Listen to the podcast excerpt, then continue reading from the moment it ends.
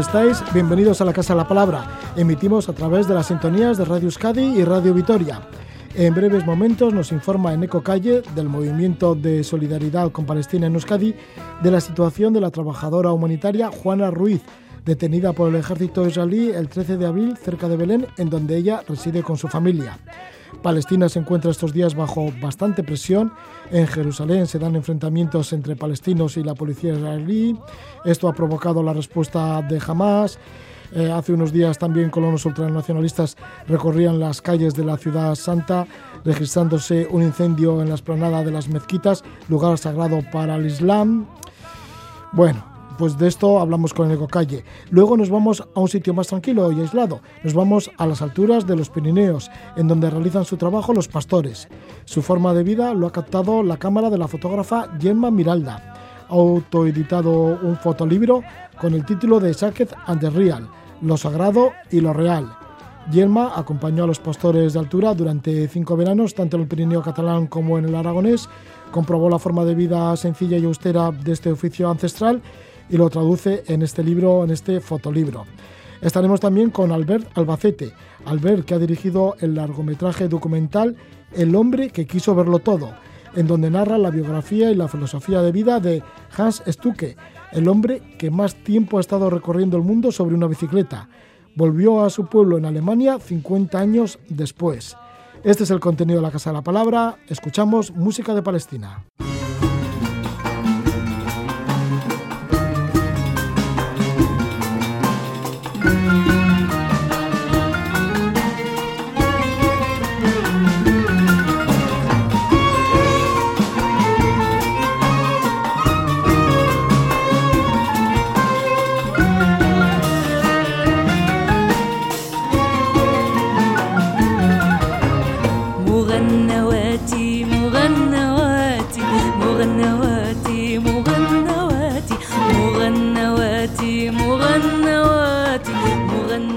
Hablar de la situación que vive la cooperante española Juana Ruiz, detenida en Israel.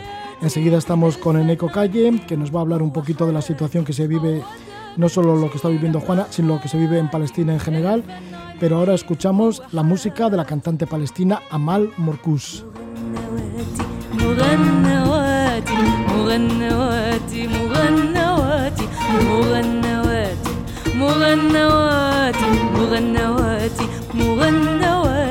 هودا ننجي رققنا ياتي.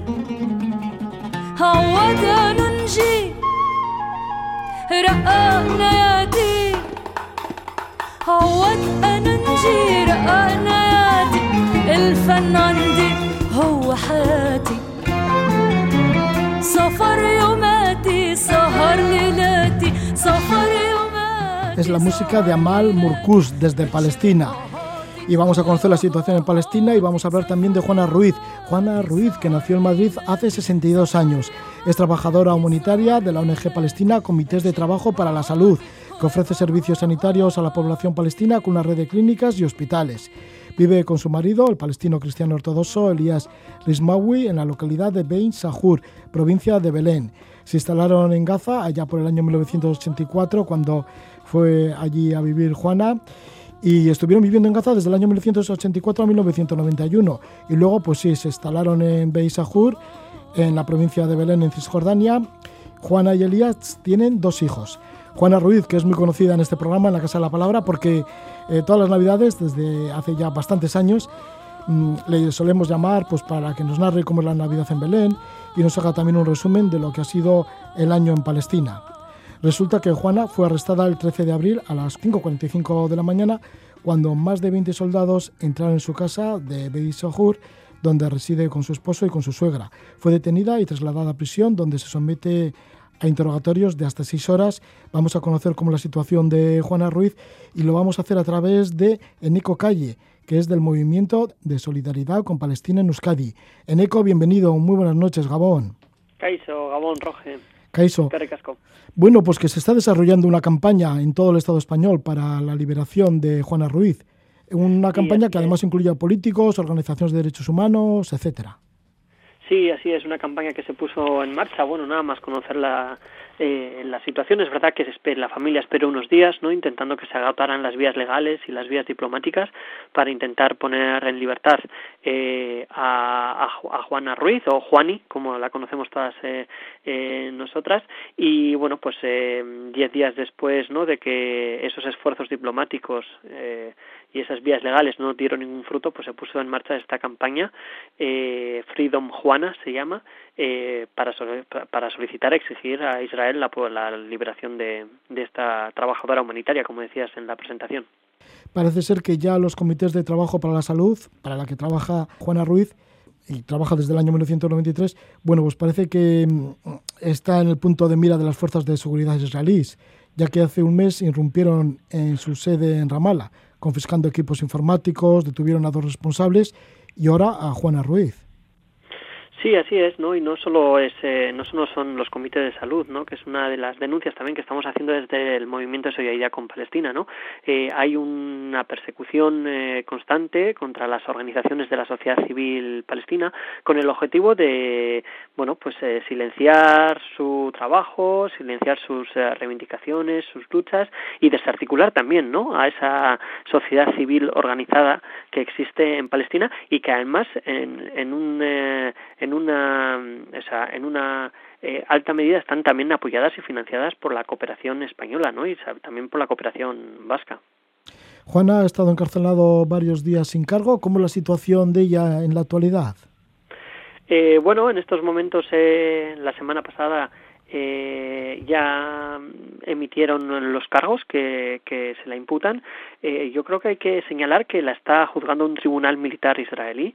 Eh, ya sabéis que la jurisdicción, la legalidad para palestinos en territorio ocupado palestino en Cisjordania, que es donde vivía y donde vive eh, Juana con su marido, que es en la ciudad de Belén, en Beit Sahur, en, en un eh, pueblo. Eh, bueno, pues eh, hay, bueno, es lo que decía, la está juzgando un tribunal militar israelí y bueno pues como al resto de palestinos y palestinas que son detenidas por las eh, por el ejército israelí no eh, bueno la semana pasada emiten ya eh, la imputan eh, unos cargos. Hoy la última noticia que hemos tenido por parte de la abogada que está acompañando eh, la causa de Juani eh, es que ha solicitado el, la libertad condicional eh, para, para ella y el juez ha aplazado hasta el jueves eh, la decisión. Entonces, eh, bueno, está en una situación pues bastante complicada y en el que, bueno, pues desde el 13 de abril que fue detenida hasta la semana pasada, ¿no? No, no tenían ningún cargo, no se le imputaba ningún cargo y han necesitado tres semanas, ¿no? Para, para eh, armar esos cargos que se le imputan ahora y estando privada de libertad además, ¿no? En una situación pues lamentable. Dicen que es sospechosa de un presunto plan de lavado de dinero que ayuda a financiar al Frente Popular por la Liberación Palestina, el FPLP. Sí, eh, hace parte de la estrategia, ¿no? De, por parte de, de Israel, ¿no? Para, les, de, para deslegitimar a estas organizaciones de la sociedad civil palestina, ¿no? Unos cargos que se le imputan, además que eh, nada más eh, conocerse, incluso antes de conocerse, pues ya desde eh, el Ministerio de Asuntos Exteriores israelí ya estaban anunciando los cargos que se le imputaban y las organizaciones palestinas a las que se señala, ¿no? Y luego también aparecíamos algunas organizaciones, eh, ONGs eh, vascas y españolas también señaladas por financiar o por eh, encauzar estos fondos de, de, la cooperación internacional a estas organizaciones eh, palestinas, ¿no? Entonces, eh, bueno, es, eh, forma parte de esa estrategia, como decía, ¿no? Para eh, desarticular a las organizaciones palestinas, ¿no? Y yo creo que lo que nos toca como movimiento de solidaridad es poner en valor el trabajo que hacen los comités de salud en este caso, en los que trabajaba y en los que trabaja Juani, bueno, pues sobre todo en este contexto de pandemia que estamos viviendo mundial, ¿no? En el que, bueno, el trabajo que hacen para la prevención de la COVID-19 2019 y en la, en la, campaña que estaba trabajando Juan además en el momento de, de su arresto en su domicilio y luego también pues eh, la, eh, la campaña de vacunación, ¿no? que esas vacunas que están llegando a cuentagotas por el control también de fronteras que ejerce el Estado de Israel en, en Palestina y en territorios ocupados palestinos.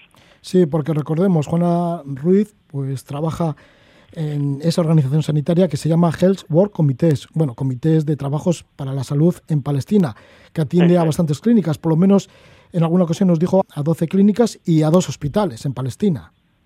Sí, eso es, y luego con mucha eh, atención eh, ¿no? De, de, prevención y luego salud materna, etcétera, ¿no? que al final son servicios también básicos que son muy importantes. Y luego también eh, con un trabajo que hacen estos comités de salud en Jerusalén Este, ¿no? porque sabemos que Jerusalén Este está ocupada desde 1967 por el Estado de, de Israel, los palestinos y palestinas que viven en Jerusalén Este, eh, bueno, pues no están bajo eh, autoridad de la Autoridad Nacional Palestina, sino bajo el régimen eh, israelí y que Israel no provee de los servicios básicos a esa población palestina que vive bajo ocupación en Jerusalén Este, ¿no? Y ahí los comités de salud también, eh, bueno, pues hacen un trabajo eh, importantísimo, ¿no? De, de, de prevención de, de, la salud y luego también salud infantil, etcétera, ¿no? Entonces sí, la verdad que es un trabajo que hay que ponerlo en valor en un contexto además de ocupación desde 1948. Eneco, pues vamos a escucharle un poquito la última intervención que tuvo Juana Ruiz en este programa, sí. que fue, como es tradicional, en Nochebuena. Y esto es lo que nos contaba. Primero nos habló del control de la pandemia que estaba llevándose a cabo en Palestina y luego le preguntábamos sobre los allanamientos de casas por parte de los colonos israelíes en territorio palestino. Y esto es lo que nos decía.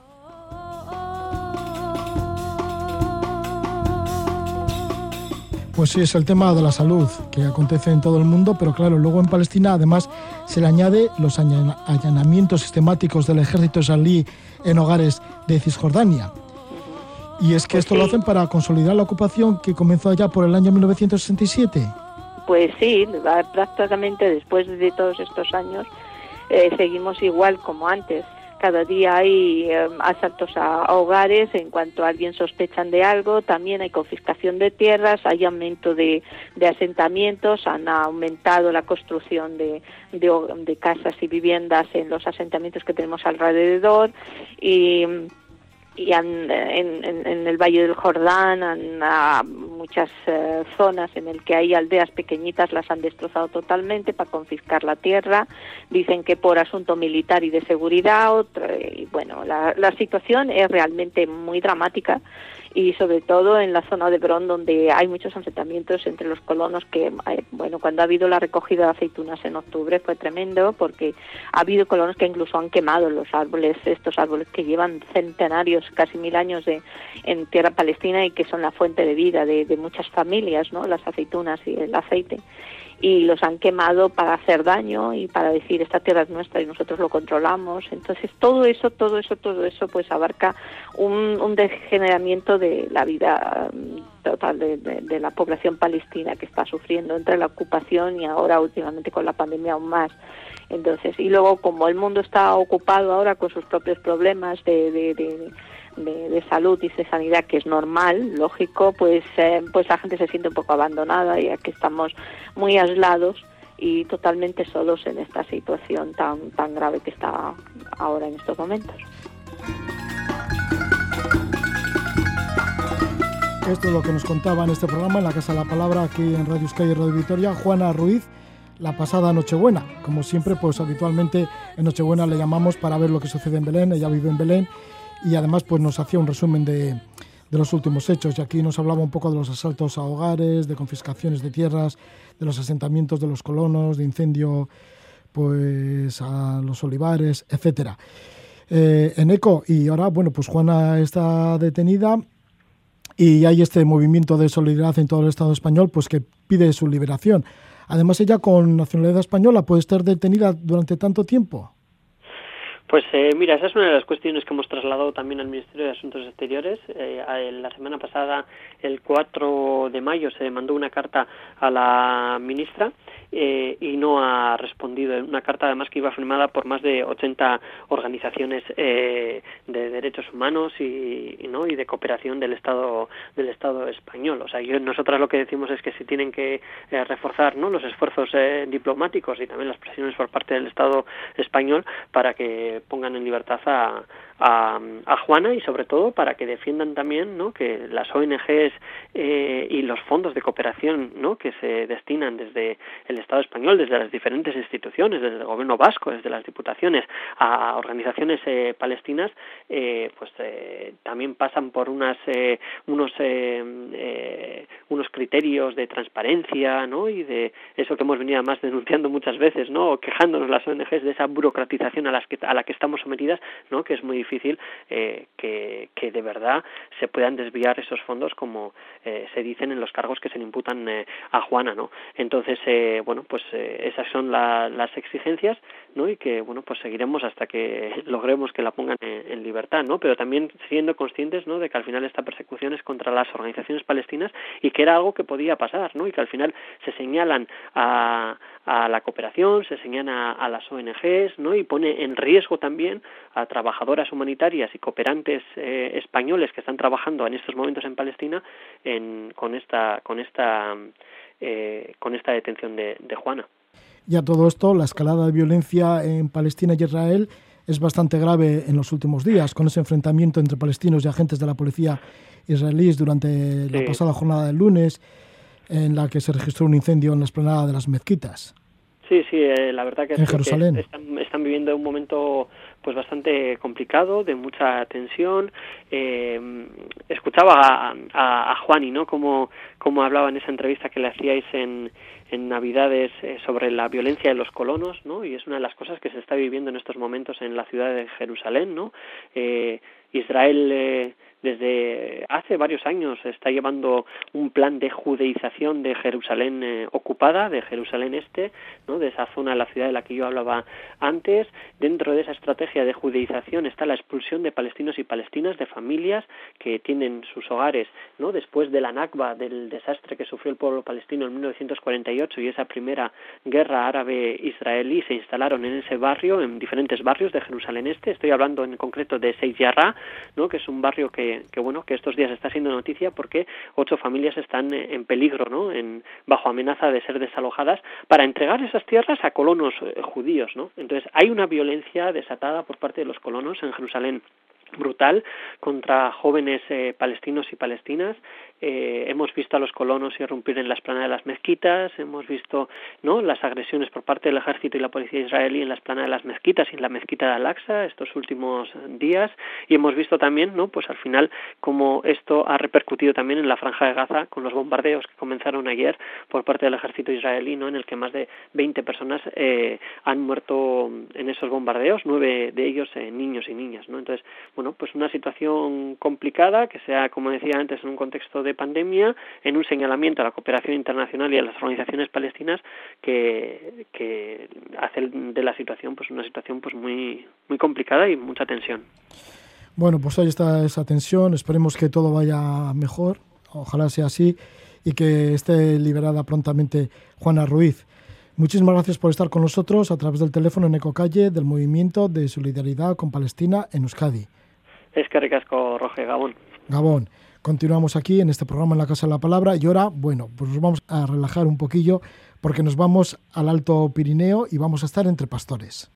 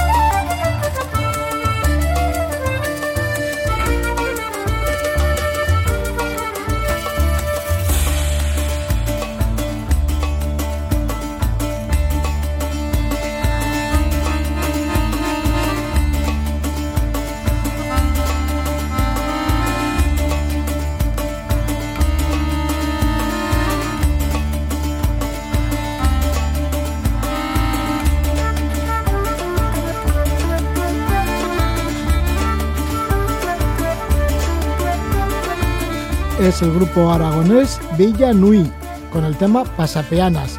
Nos acercamos al Pirineo, tanto catalán como aragonés. De ella ha sacado sus fotografías nuestra invitada Gemma Miralda, nacida en Terrassa en el año 1974 en Barcelona. Es fotógrafa profesional desde el año 1995, con una fuerte vinculación con el fotoperiodismo y la fotografía documental. Durante cinco veranos, del año 2014 al 2018, acompañó a los pastores de altura del Pirineo catalán y aragonés. Estos pastores viven en el monte a más de 2.000 metros de altitud. Y Gemma pues, ha ido en busca de espacios puros, sin pueblos habitados, en donde los pastores se encuentran en armonía con la naturaleza, con rebaños de hasta 4.000 ovejas. Gemma Miralda se ha autoeditado el libro The Sacred and the Real, Lo Sagrado y lo Real, un fotolibro o libro de arte que presenta una colección fotográfica inspirada en la relación ancestral del ser humano y la naturaleza en el contexto de los pastores de altura del Pirineo catalán y aragonés.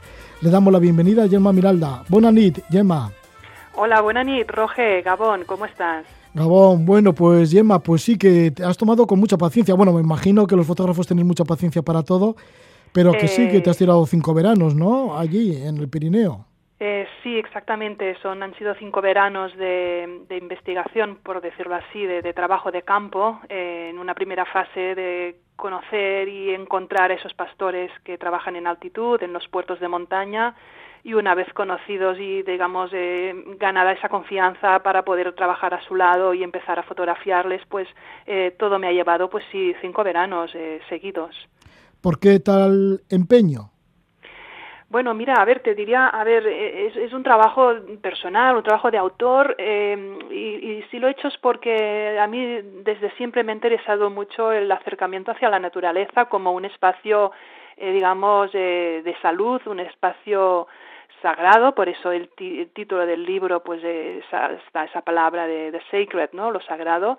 Eh, la naturaleza entendida como eh, ese, ese ente del cual eh, venimos y somos parte nosotros, parte íntegra, ¿no? De ese espacio de naturaleza. Y de ahí, pues, una, me viene esa necesidad como, como fotógrafa, como persona, de acercarme a aquellas personas que, que siguen de alguna manera haciendo un trabajo o una vida eh, cotidiana al lado de, de esa naturaleza en una relación de, de respeto y de, y de, y de, mm, y de trabajo eh, a partir de ella, ¿no? Eh, digamos que el oficio de pastor, estos en concreto, que son los de altura, se llaman así porque están en verano a los puertos de montaña, digamos que es de esos oficios que, que quedan a día de hoy, que esas- ese tipo de vida eh, que no solo no genera un, un eh, un- no, solo no genera una huella ecológica eh, de desecho en, el medio, sino que, alimenta al medio natural. ¿no? El oficio de pastor, las ovejas cuando están en el campo, en la montaña, eh, producen un beneficio al medio y me, parece muy me parecía muy bonita esa relación en que son unas personas que necesitan del medio para vivir y trabajar y a la vez lo alimentan, ¿no? Es decir, esa ese círculo cerrado, ¿no? Hay pocas personas, pocos oficios que, que se pueda decir que trabajan de esa manera y este es uno de ellos. En tu libro salen siete pastores retratados, pero seguramente que has conocido más. ¿Y cómo ha sido el encuentro de ellos? ¿Y cómo te has presentado para decirles que querías hacer un trabajo, un documental periodístico o un documental fotográfico sobre ellos?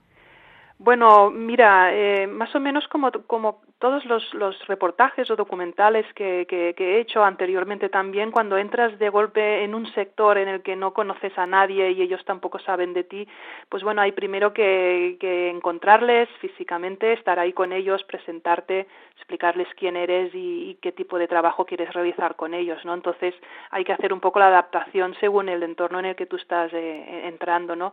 En ese caso, pues bueno, es un mundo un poco cerrado porque están son personas de, de, de montaña, son montañeses, eh, son personas que desde la mayoría de ellos, desde niños, que eh, bueno, es gracioso porque ellos dicen que, que, que, como niños se criaron entre ovejas, ¿no? Entonces son gente que han vivido toda la vida en ese mundo, digamos, algo cerrado y por lo cual eh, puedo decir que me fue un poco difícil al principio, pues que confiasen también en, en mis intenciones, ¿no? De estar ahí documentando esa esa parte que, que, que, a mí me interesaba, pero y eso fue pues so, sobre todo el primer año, estos pastores, te puedo decir, que los eh, a lo largo de los cinco veranos yo creo que he conocido a todos los pastores que existen en el Pirineo catalán aragonés. Puede que me quede alguien en la zona de Monte Perdido, del Parque de Ordesa, eh, pero pero vamos eh, poca cosa que me queda por por eh, ver eh, casi que todo lo que es Aragón y Cataluña les he conocido y fotografiado todos a lo mejor sobre los 15 o 17 o, o sí 15 por lo menos ¿Y por qué les has retratado al anochecer con los últimos rayos de sol? Bueno, mira, esto, a ver, tiene que ver, esto ya son temas de lo que es el trabajo fotográfico en sí, ¿no? Es decir, cuando, bueno, cuando los fotógrafos empezamos un trabajo hay una pregunta importante que nos hacemos que es, eh, ¿qué, estoy, qué estoy, qué quiero contar de todo eso? Y en mi caso, mm, es decir, estoy ahí por un motivo personal que me lleva ahí, pero luego, ¿qué quiero contar de, de, de esa realidad? ¿no? Porque voy a, voy a contar mi propia verdad, ¿no? Lo voy a contar desde mi punto de vista, desde mi, mi interés personal sobre, sobre ellos, ¿no? Entonces, las fotografías sí eh, a esa hora que se le puede llamar como la hora bruja, que es ese momento en que en que el día se apaga y todavía parece que se ve algo, ¿no? Todavía puedes ver, pero ya ya ya, ya parece difícil de, eh, de, de, de, de, entrever qué es lo que hay más allá detrás de los árboles, ¿no? Antes de que anochezca por completo, pues porque si te fijas todo el relato fotográfico está enseñando estos espacios de, Alto Pirineo, pero no de una forma no, no, de una forma definida y concreta y explicando, digamos, directamente qué montaña es o qué casas son o qué cabaña está al lado de ese río, sino que lo que busco son imágenes que más bien sugieran um, conceptos, ideas o, o, o uh, uh, bueno, eh, más bien sugieren mm, cosas que no se describen de una forma física, eh, sino que van un poco más allá, de manera que lo que yo busco es que el lector, quien mire el libro, pueda, a través de su propia interpretación personal, entender esa, esa serie fotográfica a su manera, con lo cual evito esas imágenes que pueden ser, por ejemplo, a plena luz del día, eh, con el sol en, en, el punto cenital donde todo es muy claro, todo es muy nítido, todo es muy descriptivo, ¿no? Eh, evito esas, esas imágenes o ese clima para entrar en estos momentos, pues por ejemplo, cuando está a punto de anochecer, que solo se medio ve el, lo que hay, para, para, para abrir esa puerta a, la, a, la, a los aspectos más conceptuales de lo que es el trabajo y dejar que sea un trabajo más de sugerir que de explicar, ¿no? Y todos, como bien dices, todos los pastores, pues los fotografié pues eh, a esa media hora antes de que sea plenamente de noche y eh, pidiéndoles que posaran un poco para mí, poniendo un poco de luz artificial a su cara, pues para porque el gesto, la expresión, la emoción de, de, su cara, pues era algo muy importante que quería que estuviese en la foto y eso es como una, una parte de la estructura del libro, ¿no?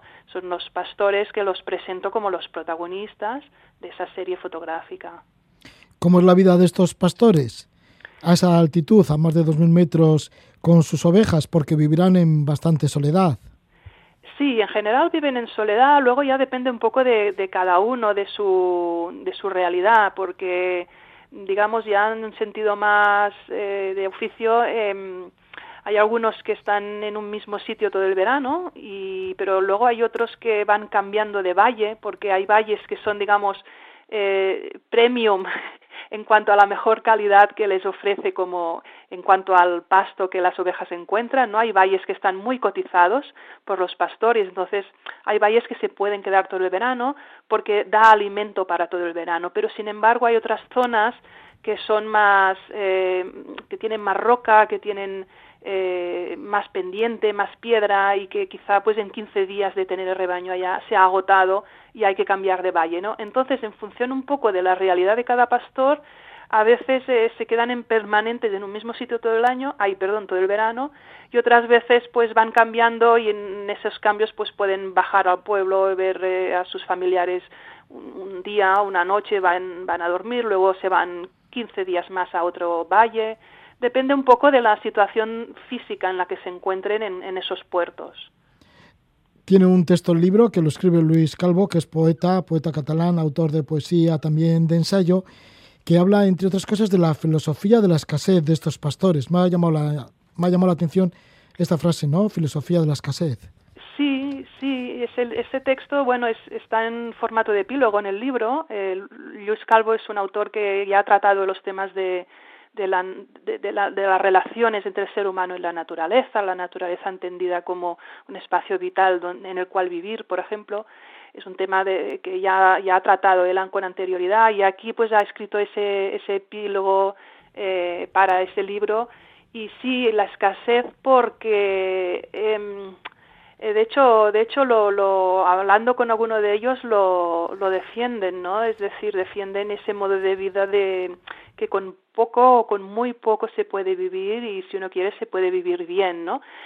Y bueno, y eso es así, realmente eh, en algunos casos están, eh, son vidas muy sencillas, eh, que no fáciles en absoluto, como puedes imaginar, de, de llevar a cabo, pero sí que son uh, sencillas y que, y que, bueno, es eso lo, lo, lo que lo que a mí me atrae de, de, de esa forma tan tan mm, austera, tan tan escasa de, de, de vivir en, en, esa relación con el medio, ¿no? Donde el medio lo es todo, el trabajo también está ahí durante todo el día y, y el resto de las cosas pasan a ser una vida muy simple, ¿no? Pero no por eso no por eso faltada de, de, interés.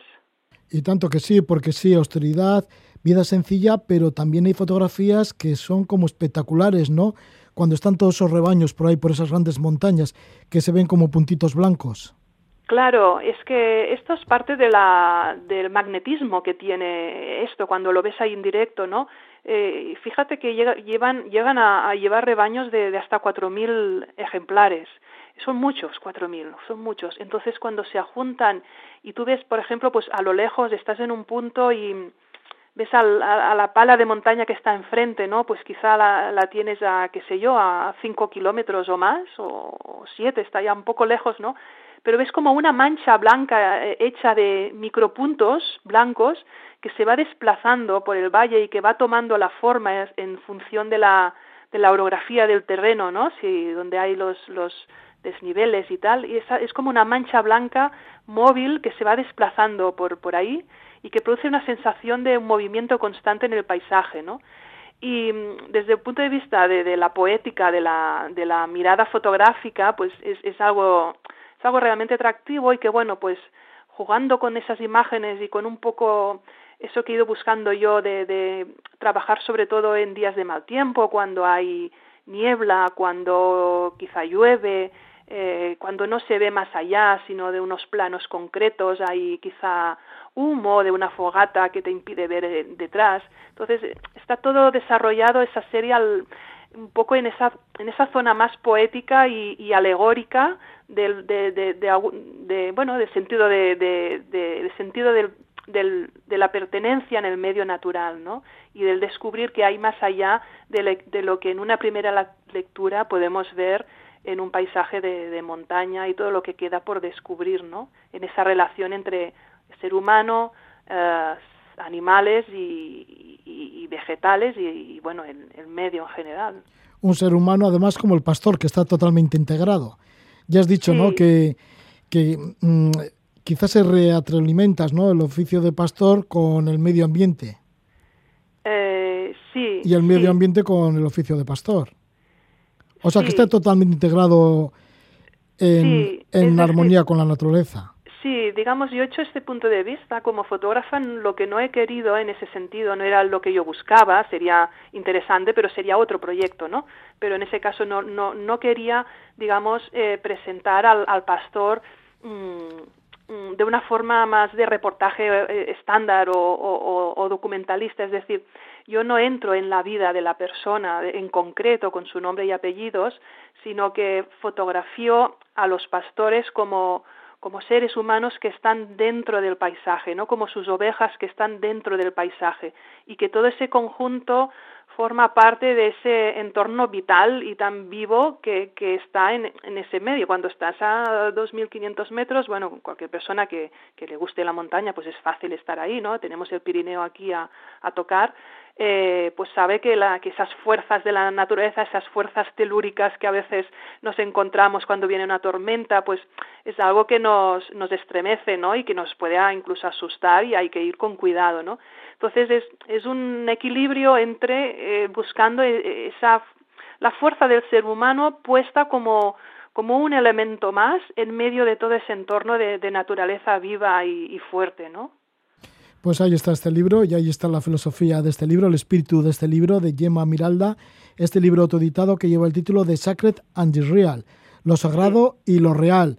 Un libro autoeditado, pero que es fácil de conseguirlo, ya que está distribuido por Tusita Ediciones, que llega a todas las partes ¿no? de, del Estado español.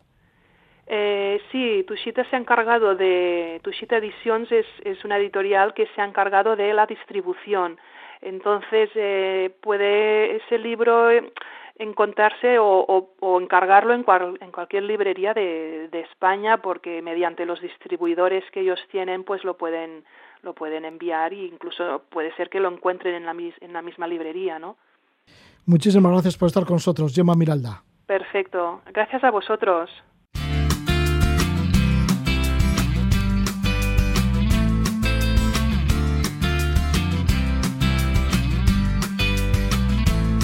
Wenn jetzt Sommer wär, dann wär ich hinterher, mir ein Shirt anzuziehen und dann ab ans Meer.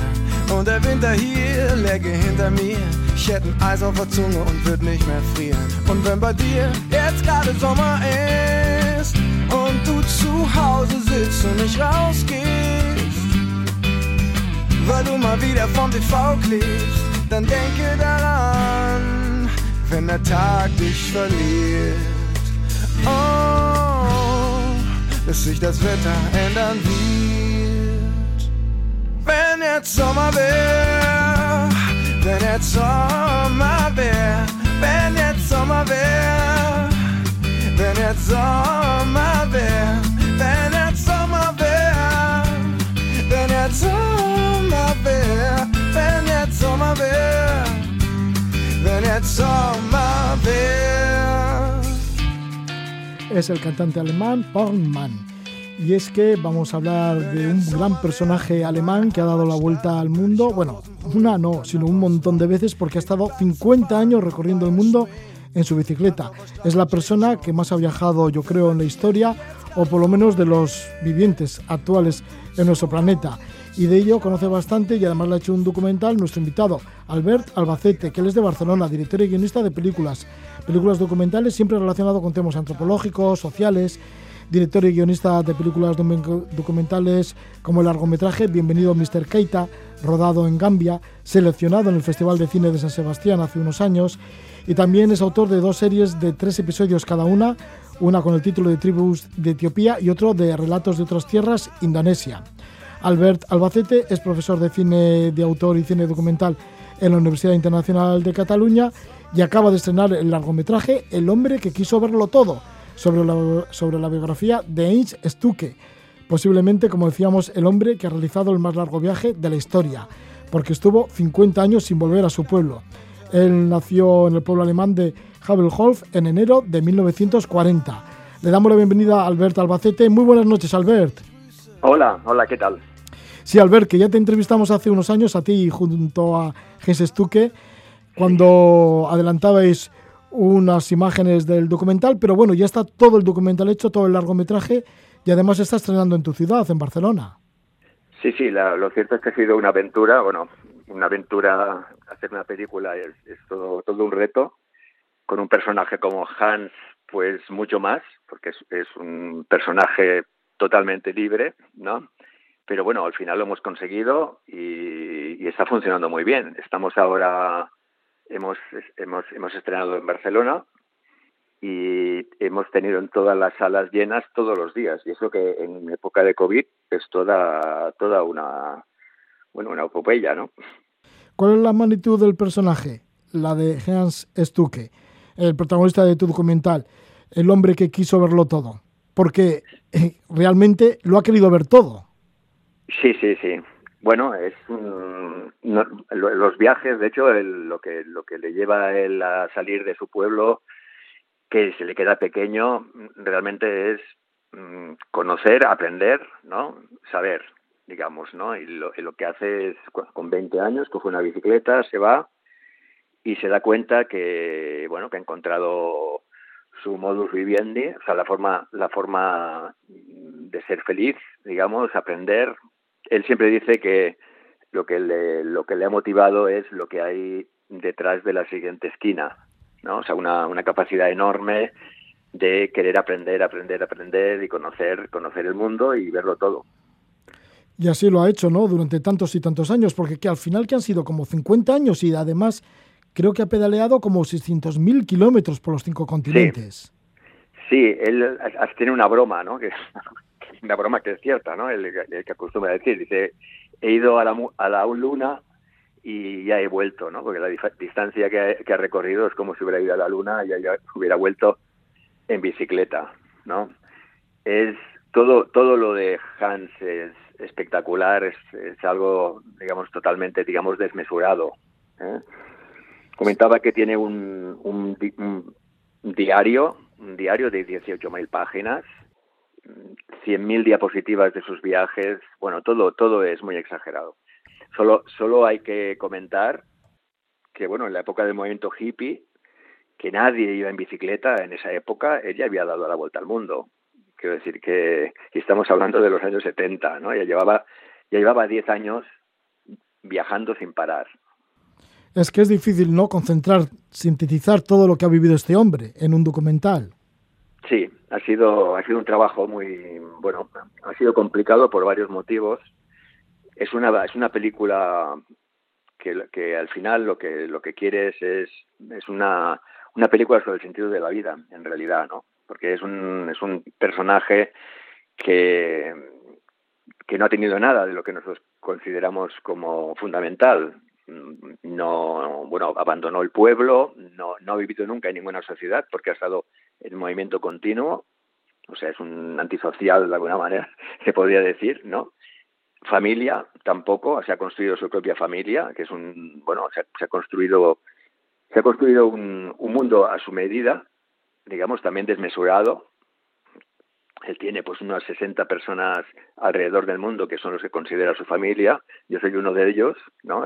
Ya llevo más de 30 años que lo conozco y bueno, él, él está, él, él siempre viaja solitario, pero siempre está pues eh, para él lo que lo que comenta es que la gente es lo más importante y, y siempre bueno es, es, un es un personaje totalmente especial digamos. Claro condensar eso en una película pues bueno no me he centrado en, en, en que realmente si quien vea la película pues va va a comprender un poco de alguna forma de lo que hay dentro de la cabeza de Hans que eso era lo mi objetivo ya, y dentro de esa cabeza, ¿cómo es la visión del mundo de una persona que no ha parado de moverse por nuestro planeta?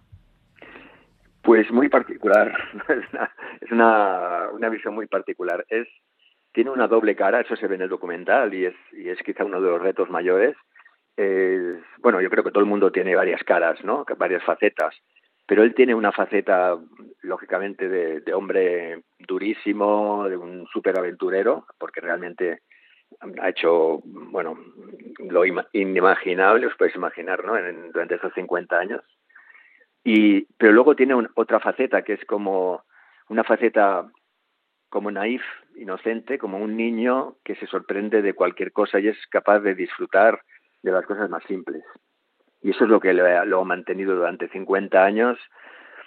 Durante 50 años es, él es capaz, después de haber visto todo, porque no ya, ya comento no he estado viajando y viajando y viajando sin parar pues pararse para contemplar una flor y hacer una fotografía de una flor por ejemplo no o sea en ese aspecto es toda una lección la película El hombre que quiso verlo todo sobre Hans Stucke tú eres el director pues bueno sí. eh, comienza cuando regresa después de 50 años a su pequeño pueblo alemán ¿Y qué es lo que, lo que vive cuando llega a su pueblo después de 50 años?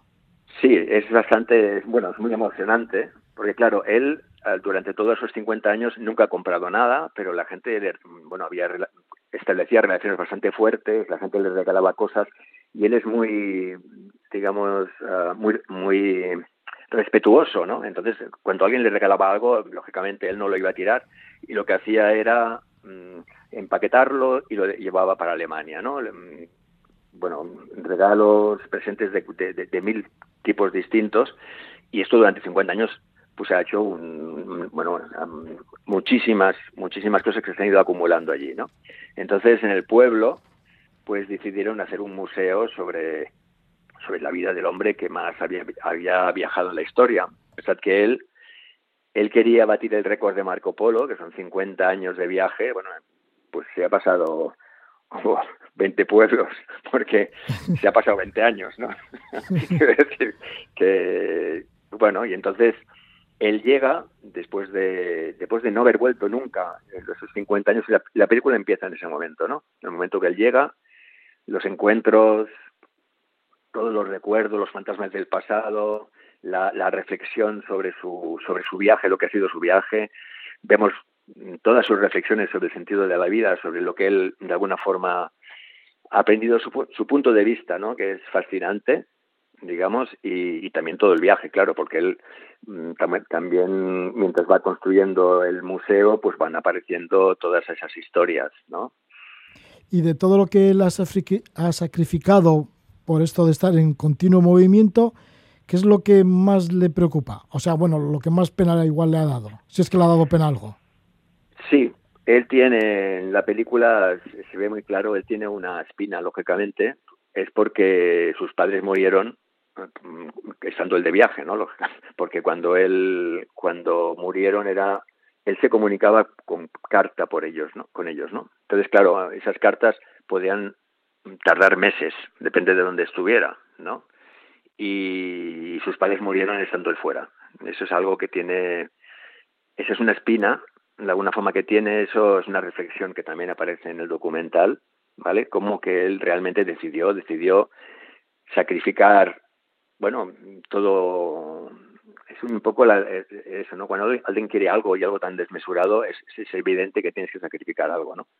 Él tuvo que sacrificar, pues, la vida familiar, pero se construyó otro otro mundo, el, el mundo de Heinz Stucke, con, con su otra familia, sus otras relaciones, o sea, se construyó un mundo adecuado a su forma de vida. ¿Y los amores? Porque se habrá enamorado por el camino. Sí, sí, ha tenido, bueno, muchísimas relaciones, lógicamente bastante bastante cortas, ¿no? Pero intensas, según según él ha comentado. Lo que pasa es que es lo que lo que digo, es tan desmesurado él que, lo mismo que nosotros somos como una familia global, pues también tenía novias globales, ¿no? Que las iba las iba viendo cada vez mm, igual aparecía y luego desaparecía y vuelve a aparecer y aparecía y eso, claro, durante tantos años pues ha tenido, relaciones, algunas relaciones bastante largas, pero pero siempre era llego, estoy un poco tiempo, me voy, vuelvo a llegar, pero no no lógicamente no podía no podía casarse ni, ni establecer una una familia tal como la conocemos nosotros no, ¿no? Así que resulta que es un nombre, pues eso, excepcional, casi mítico dentro del mundo de los viajes, pues ya es un mito. Heinz Stuke ya hace un documental sobre su biografía, Albert Albacete. Albert Albacete, que ya le conoces desde que le viste alguna vez en Barcelona y, y ya sí. tuvisteis una gran amistad entre los dos y ahora has hecho sí, este sí. documental. Sí, sí, sí. El, yo lo conocí hace más de 30 años bueno, me quedé, imaginados, hace 30 años, cuando aquí en España la gente empezaba, empezaba a viajar, pues encontrarte un hombre que lleva 20 años viajando y que había ya visto todos los países del mundo, bueno, eso era espectacular, ¿no? Entonces, bueno, nos hicimos amigos, en el corto tiempo que estuvimos juntos, pero bueno, ahí hubo una, un feeling, una, una relación, entonces él se fue y cada, cada par de años o algo así, cuando daba una vuelta al mundo y pasaba por Barcelona, pues venía, aparecía, aparecía, llamaban a la puerta y aparecía él. Igual hacía dos años, porque él nunca ha tenido teléfono, bueno, iba recibiendo postales de vez en cuando, una cada seis meses o una cosa así, recibías una postal, pues mira de Groenlandia, ahora está en Groenlandia, ahora está tal, tal, ¿no? Pero nada más hasta que un día aparecía por la puerta y, bueno, con miles de diapositivas, con miles de historias, pasaban dos o tres días y luego se volvía a ir. Esa es, ha sido su vida, ¿no? Sí, sí, ahí te contaba un montón de historias. Mira, y ahora se recoge en este documental que lleva el título de El hombre que quiso verlo todo, sobre la biografía de Hans Stucke, posiblemente, pues eso, lo que hemos dicho, el hombre que ha realizado el, el más largo viaje de la historia, pues estuvo 50 años recorriendo el mundo en bicicleta, ha pedaleado como unos 600.000 kilómetros por los cinco continentes y ahora se recogen en esta película. Estamos con su director, con Albert Albacete, Albert que es director y guionista de películas documentales y también profesor de cine de autor y cine documental en la Universidad Internacional de Cataluña. Pues muchas gracias Albert y que vaya bien con la programación que tenéis ahora en el Cine Sí. Malda de Barcelona, que estéis Sí, sí, hasta el lo- 20 de mayo y como dices todas las noches, se, bueno, que todas las proyecciones se, se llenan. Sí, sí, sí, sí, se ha llenado porque realmente, bueno, es un personaje conocido pero nunca visto. Entonces, porque todo el mundo ha oído hablar de él, los grandes aventureros todos lo conocen, ¿no? Pero realmente mm, pocos saben de él porque se estableció desde que empezamos a hacer la película. Y el 20 de mayo tenemos otro pase en el cine, los cines Maldá, y bueno, espero que vaya también como los anteriores, que ha sido siempre un lleno total. A ver si lo vemos también por el País Vasco. Muchísimas gracias Albert. Albacete. Vale, a vosotros. Agur.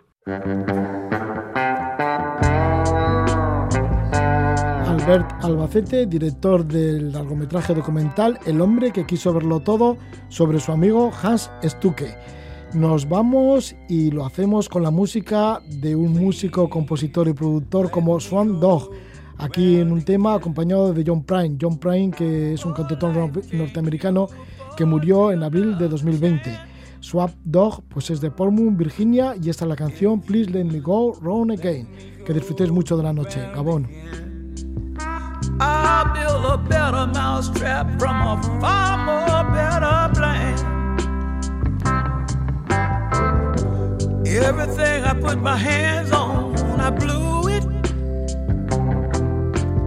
Women, jobs, money, friends, and I knew it. Acting crazy, talking dumb woke up yesterday, I was 40 years old. Life had passed me by. Please let me go around again. Oh, life, can you afford me another chance?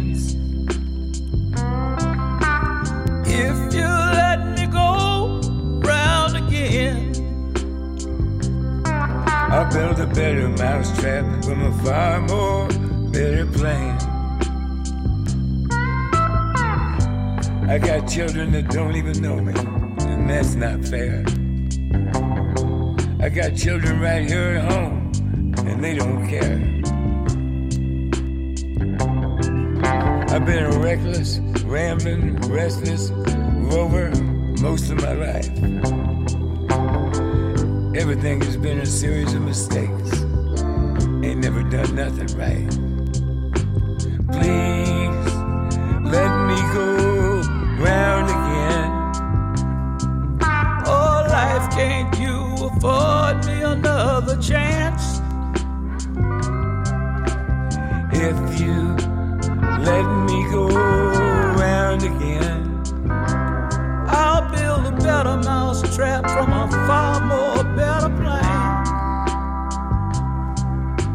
think you could build a better mousetrap? I know I could. Give me one more chance. I don't know. Just one more chance, Bob. I believe I could. I got a better mousetrap in my mind right now. I'm scared to bet on myself. I'll bet on you. I done, I'll bet on you, but I done screwed up so much. Well, maybe we get a two for one. Maybe they give us both another chance. At half price. We can get her two-headed sweater. Yeah, right.